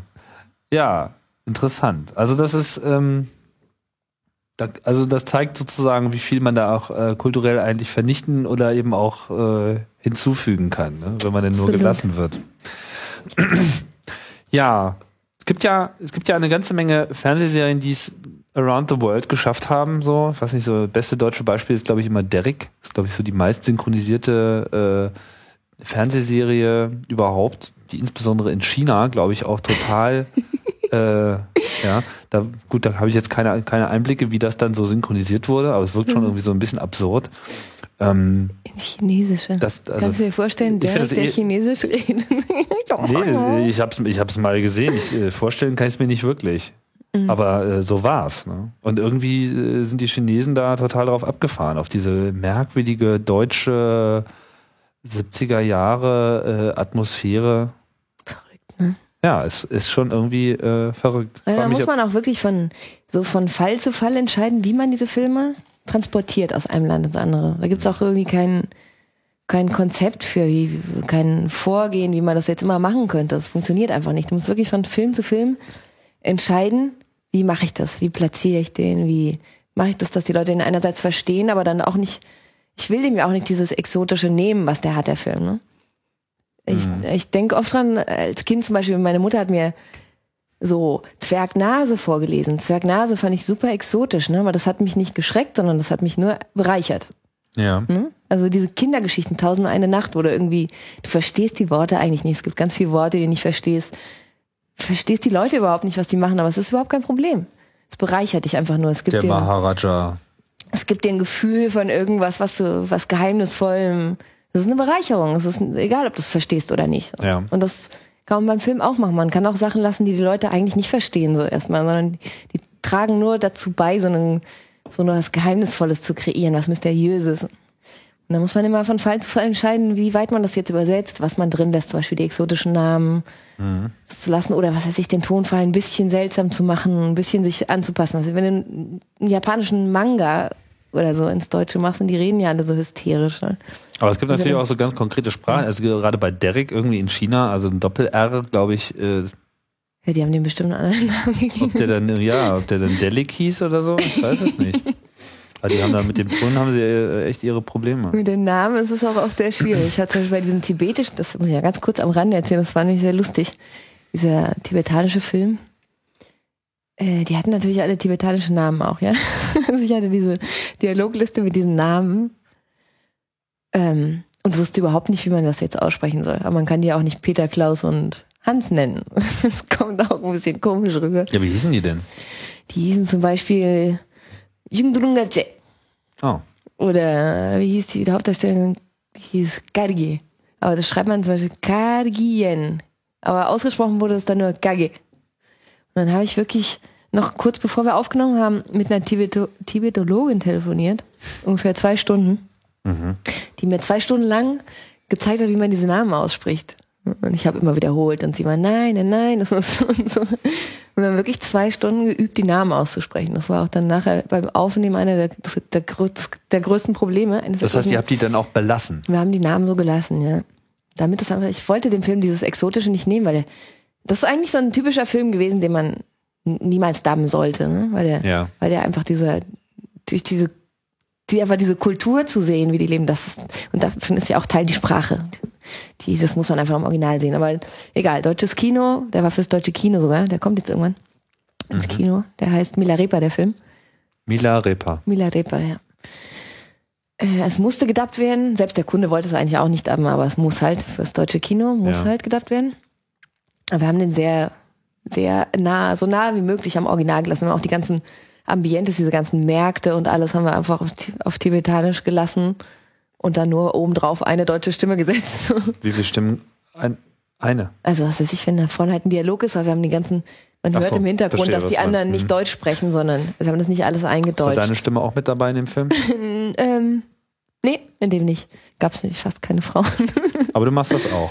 Ich mach das auch. Aber warte mal, jetzt habe ich immer noch.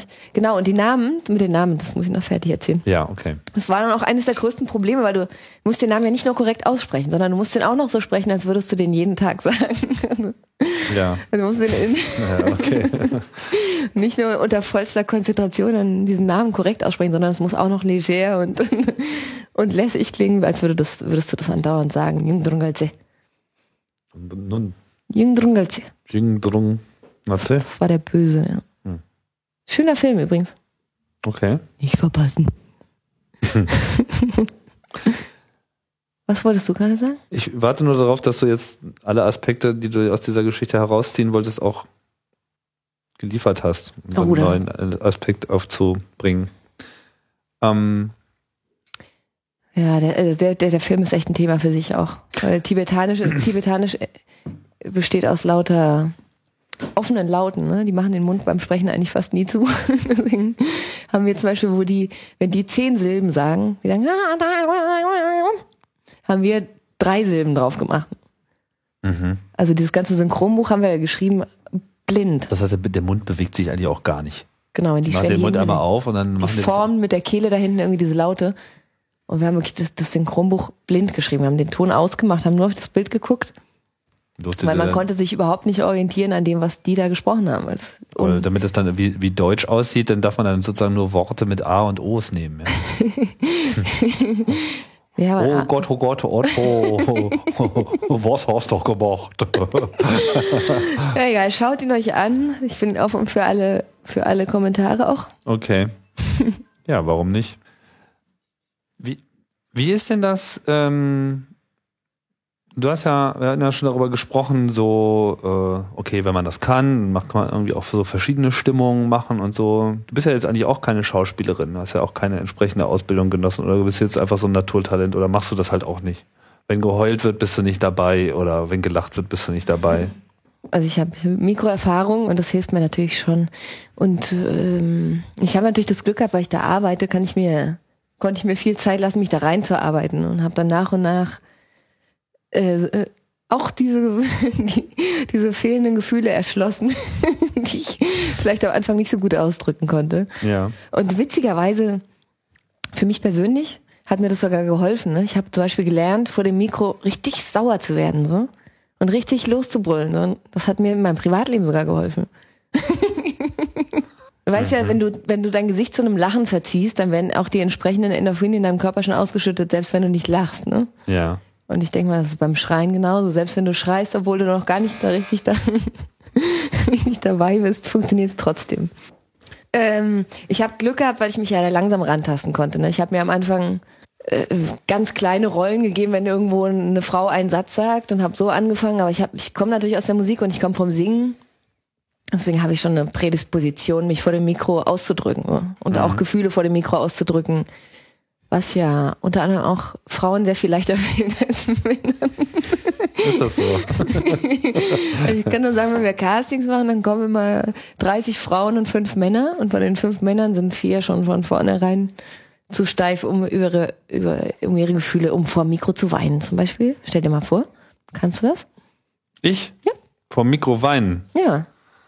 Solange es nicht aufnimmt. ich hatte hier bisher noch keinen Anlass zu weinen. Ich bin ja, ich, ja, gut. ich, ich bin ja auch kein Schauspieler. Ich bin ja immer so, wie ich bin und ich bin halt immer fröhlich. Keine Ahnung, um ehrlich zu sein. Ich äh, weiß es Also nicht. Männern fällt es generell sehr viel schwerer, synchron. wenn sie keine Profis sind, ne? Jetzt Na, mal wieder klar. abgesehen davon, wenn sie Ja, Schauspieler. Mhm. sind, lernen sie das aber. Aber wenn man mit äh, Halbprofessionellen da arbeitet auch und zu tun hat, hat man immer sehr, sehr viel, viel mehr Frauenstimmen zur Verfügung als Männerstimmen. Mhm. Ja, ja, und mir hat das mit der Zeit, habe ich mich dann so da reingetastet und habe angefangen, verschiedene Stimmen zu proben, auch wirklich geübt. Zum Beispiel für Zeichentrick, wenn du eine, wenn du eine Zeichentrickstimme machst. Jeder kann mal irgendwie einen Satz mit einer verstellten Stimme sprechen.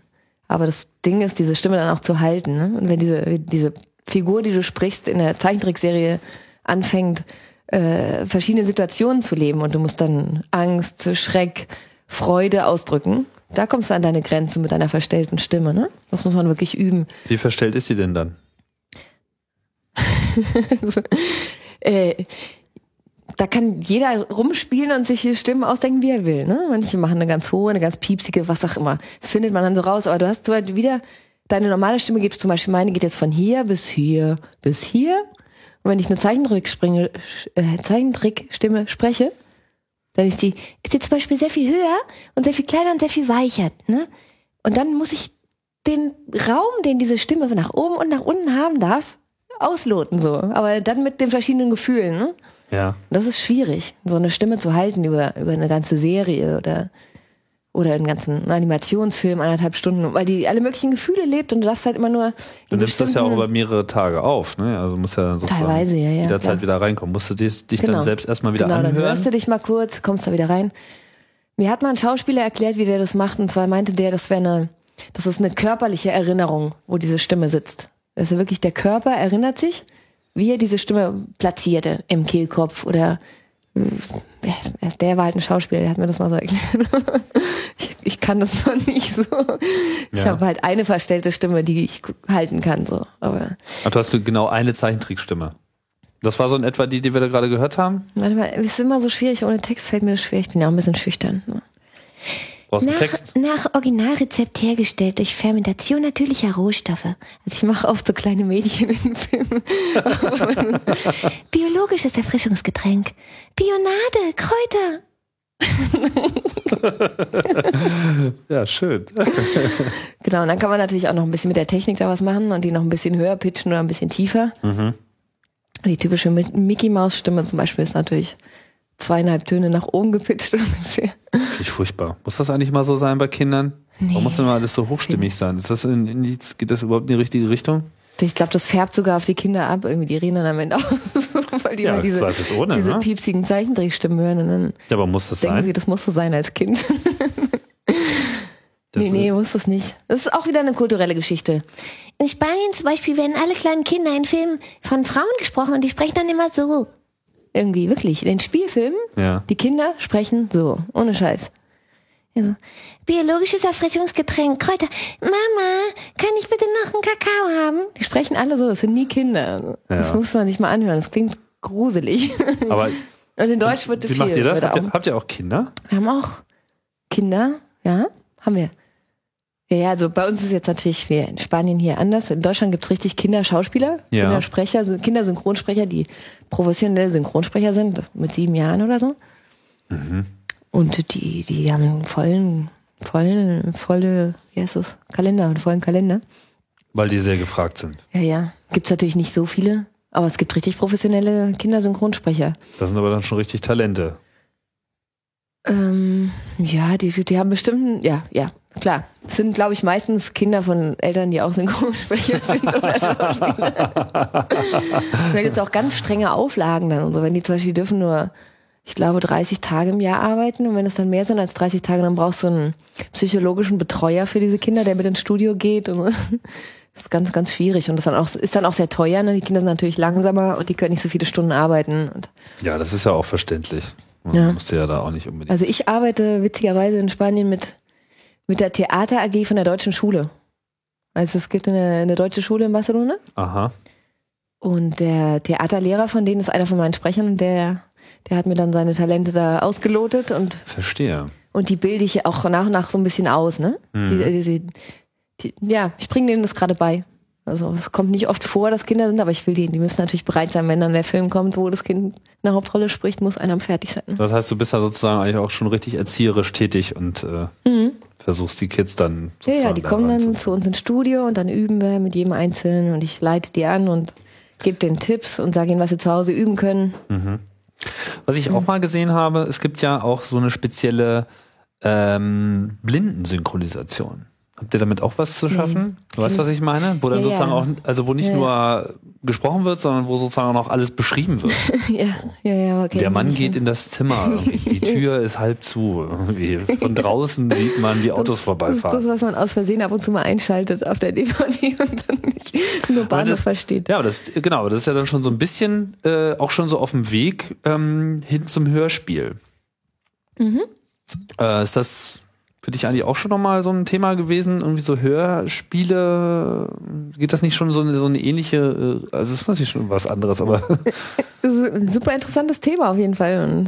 Aber habe ich noch nie gemacht. okay. Aber ich habe neulich mal die, ein Hörspiel von Nemo gehört. Großartig. Nemo von dem, von dem Nemo von Pixar-Film? dem Film, genau, von dem Pixar-Film, Pix, Pixar-Film. Mhm. Das Hörspiel, das ist herrlich. Und die haben sich auch sehr viel Freiheit genommen. Die haben nämlich äh, ganz viele verschiedene Dialekte benutzt. Ne? Ist, ist klar, ist im Film auch so.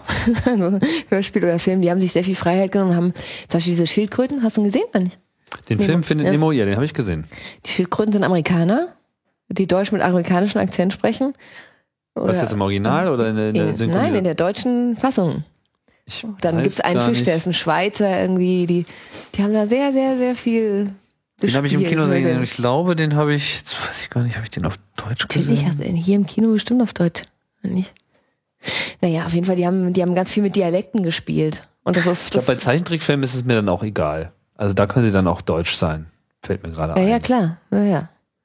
Nee, dann habe ich den, glaube ich, auf ja Deutsch auch kein gesehen. Original in dem Sinne. Und die Schildkröten waren, Die Schildkröten Amerikaner, waren den Amerikaner, die haben immer Dude gesagt. Und, ah, ja. und dann gab es noch einen, den, den Freund von dem Nemo, das war ein Schweizer. Ein Schweizer, der hat irgendwie auch, auch ganz lustige Sachen gesagt. Das ist ja auch noch so ein Problem, wenn jetzt äh, im Original unterschiedliche Dialekte zur Sprache kommen. Die werden meistens ignoriert dann. Und Weil das, alles. das dann auf deutsche Dialekte zu übersetzen, das wäre, das ginge nicht, oder? Das würde schon gehen, natürlich. Klar, Aber es wäre total lustig. äh, Aber es ist einfach nicht gang und gäbe. Es wird nicht so gemacht, ne. Man, und manchmal schon. Also man, man, müsste ja auch das kulturelle Äquivalent finden. Ja, ich meine, genau. bei uns sind ja eigentlich, genau, zum Beispiel ein Texaner äh, würdest du dann irgendwie mit dem Schwaben übersetzen. Weiß ich nicht, ob das passt. Manchmal passt das schon. Oh, manchmal, manchmal ist äh, super. Zum Beispiel gibt es diesen einen, wie hieß dieser eine Film mit Willem Dafoe? Aquatic Life oder so hieß der? Mhm. Wer den gesehen hat, der erinnert sich hundertprozentig, weil nämlich Willem Dafoe ein Schwabe ist in dem Film. Oh, Und richtig, richtig, richtig schlimm. Und es ist so klasse. ja, Man könnte so viel spielen mit den Dialekten, kann aber ich mir gar nicht vorstellen. Aber das schaue ich mir gerne mal an. schaut euch das mal an auf Deutsch. Aqua, Aquatic Life heißt der, glaube ich. Irgendwas mit Aqua. Irgendwas mit Aqua. Man könnte wahnsinnig viel spielen mit den Dialekten. Und, und im Original wird auch viel damit gespielt. Also ich, äh, ja, dann kommen die aus Texas oder aus irgendwo aus dem Süden oder New Orleans oder so. Die sprechen dann auch ihre verschiedenen Dialekte, aber das wird dann äh, in der, in der Synchronfassung meistens nicht bewahrt. Äh, oder auch der Kunde verlangt es dann nicht und ist denen auch egal so. Und es ist einfach nicht gang und gäbe, das zu machen. Aber es wäre sehr schön, man könnte da echt tierisch viel rausholen. Also Das gibt ja dem Film schon an sich eine, eine ganz bestimmte Stimmung, ne? wenn du da irgendjemanden hast, der einen leichten Akzent hat. Das stimmt. Ja, jetzt haben wir eine Menge darüber gesprochen, wie so deine aktuelle Arbeit aussieht, was, was bei mir sonst eigentlich immer so ein bisschen so der Klassiker ist, dass man auch noch mal so ein bisschen in die, in die Geschichte eintaucht. Das ist jetzt vielleicht schon ein bisschen zu spät dafür, aber seit wann wird denn das eigentlich gemacht? Schon, schon immer? Ja, ist das, äh, ist das so, so, so eine moderne Sportart? Guck mal schnell, guck mal nach. Ah, ich weiß nicht, aber hast du da, hast du da irgendwie so einen Einblick, wie, wie sich das so entwickelt hat oder war das schon immer? Ich habe mal eine tolle Geschichte gelesen über die Anfänge des Dubbings. Ich weiß aber nicht mehr in welchem Jahr das war. Mein Gedächtnis ist wirklich für solche Sachen nicht geeignet. Okay. Aber es macht ja auch nichts. Auf jeden Fall war es früher gang und gäbe, ganz, also ganz am Anfang, als die Synchronisation angefangen hat, die Kulissen von dem Originalfilm nachzubauen, damit die Schauspieler sich richtig in diese Rolle versetzen konnten. Und die haben teilweise in diesen großen, äh, äh, also nicht Dubbing-Studios, wie wir sie jetzt kennen, so diese kleinen Räume mit den Mikros, sondern richtige Aufnahmestudios gehabt und haben da diese Kulissen von den Filmen nachgebaut und sind dann den, den Sprechern, die die Synchronfassung gesprochen haben, hinterhergelaufen mit diesen Angeln, wie jetzt beim richtigen Film, ne? Und die haben alles nachgespielt. Die sind gelaufen wie die Schauspieler, die haben den Film sozusagen studiert und haben das dann nachgespielt. Der deutsche Sprecher. Das heißt Halt bei so Western Kamera. oder was? Das waren, glaube ich, die ersten, die allerersten nur. Ich weiß nicht genau, welche Filme das waren, aber haben sie auch nach sehr kurzer Zeit dann auch gelassen, weil es natürlich Einfach zu viel Aufwand viel war. zu viel ne? teuer viel Wahrscheinlich auch zu wenig gebracht hat. Ne? Aber nur mal, um zu zeigen, was für einen Stellenwert es hatte und was es haben, den es haben sollte, so. Das Dubbing. Ja, Trilli. Jetzt haben wir es eigentlich, oder? Das war ein interessanter Einblick. Ja, es war sehr schön, hier bei dir zu sein, Tim. Super. Hat echt Mit welchem Spaß Film kann gemacht. man, kann man denn deine Stimme hören, der hier so läuft oder laufen wird ähm, oder gelaufen ist? Äh, wir machen im Moment äh, hauptsächlich Zeichentrickfilme. Also wenn ihr Kidsco habt, könnt ihr da gerne mal reinhören. Aber nee, das, kann, ist, das ist nicht so einfach. Also nur, de, nur dein alter Ego, deine zweite Stimme sozusagen. Ja, warte mal, lass mir überlegen. Ja, am besten. Nee, das ist ein bisschen schwierig jetzt, das Thema für mich, weil nämlich, weil wir oft äh, für Studios arbeiten, die uns, äh, wir arbeiten in deren Namen sozusagen, ne? Weil es Mhm. immer noch nicht äh, akzeptiert ist, Dubbing in, ins deutsches Dubbing im Ausland zu machen. Verstehe. Deswegen kann ich jetzt nicht mehr sagen, wir haben das oder das gemacht, weil das unter dem Namen von jemand anderem läuft. Verstehe. Es ist einfach noch nicht akzeptiert, dass es im Ausland auch. Ihr seid also geben kann. undercover. Also müssen die Genau. Leute dich jetzt sozusagen an der Stimme wiedererkennen. Das sollte ja so schwierig nicht sein. Noch über einer Stunde. E. Okay, wir, wir verlosen einen Teddybären für den, der, der mich erkennt. Genau. Finde die Trilli. Könnt ihr bei Tim abholen. Okay. Gut, ich würde sagen, das war's. Vielen Dank nochmal. Und vielen Dank auch wie immer fürs Zuhören. Und äh, ja, das waren jetzt die ersten 150 Sendungen. Die nächsten 150 Sendungen folgen dann sogleich. Und ich bedanke mich äh, wie immer fürs Dabeisein und fürs Wiedereinschalten und sage Tschüss und bis bald bei Chaos Radio Express.